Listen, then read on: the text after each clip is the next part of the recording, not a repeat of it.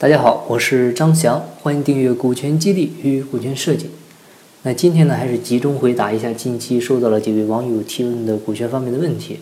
我找了两个比较典型的问题挑了出来，也是大家问的比较多的，在这里呢，还是集中解答一下，希望能够对大家有帮助。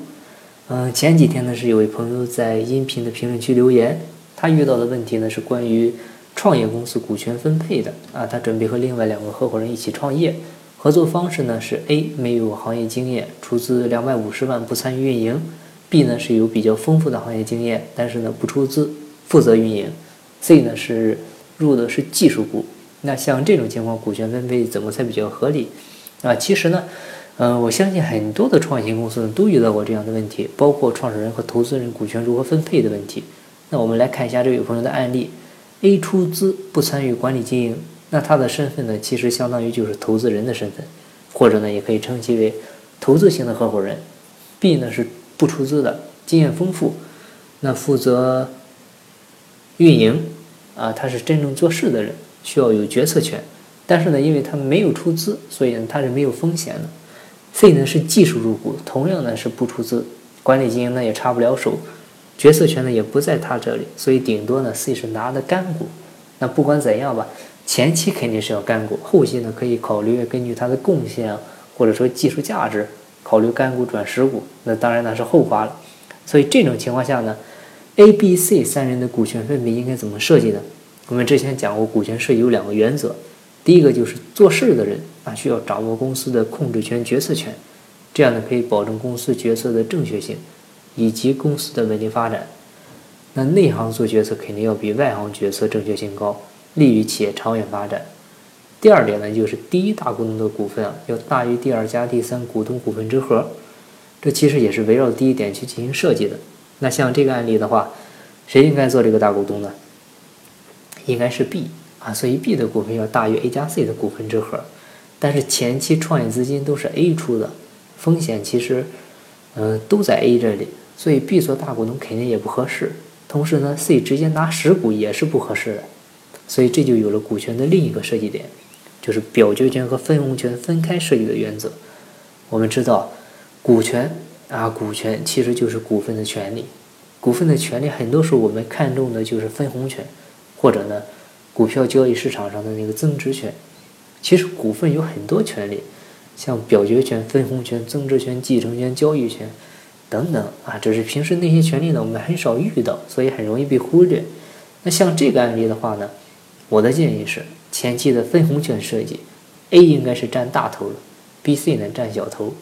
你做七二一啊，或者说六二二，或者呢，呃，A 拿一半，B、C 加起来拿另一半的分红都可以，这个你们自己商议。但是前期的决策权应该是在 B 这里的，因为他负责主导企业的经营发展，应该给予他充分的表决权。那当 A 的两百五十万回本了。或者呢，你们约定另外一个目标，比如盈利几百万，从这个点开始，就开始呢，按照正常的股份比例来进行分红。这时候呢，B 就应该占大头了，A、C 呢占小股。这时候的 C 的干股呢，也可以开始考虑转为实股了。啊，整体的思路就是这样。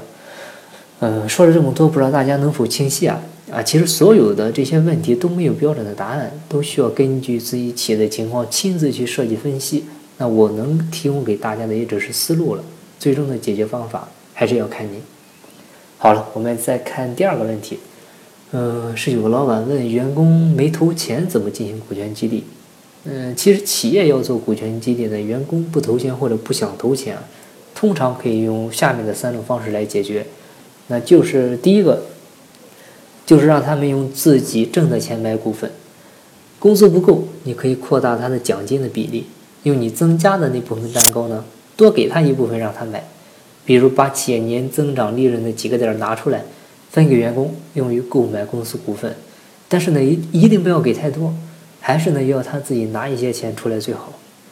第二个呢就是你可以给员工便宜的价格让他买，比如公司已经确认股价是一块钱一股了，你对内卖呢可以便宜一些，按五折的价格，像五毛钱一股卖给员工。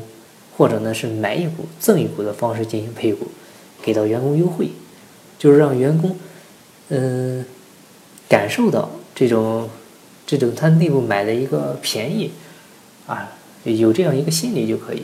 第三个呢，就是让员工自己借钱来购买公司的股份，让他找亲戚借、找朋友借，甚至拿房子抵押去借都行。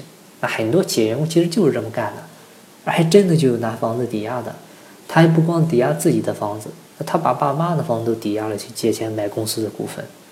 大家千万不要觉得这这这么做太极端啊！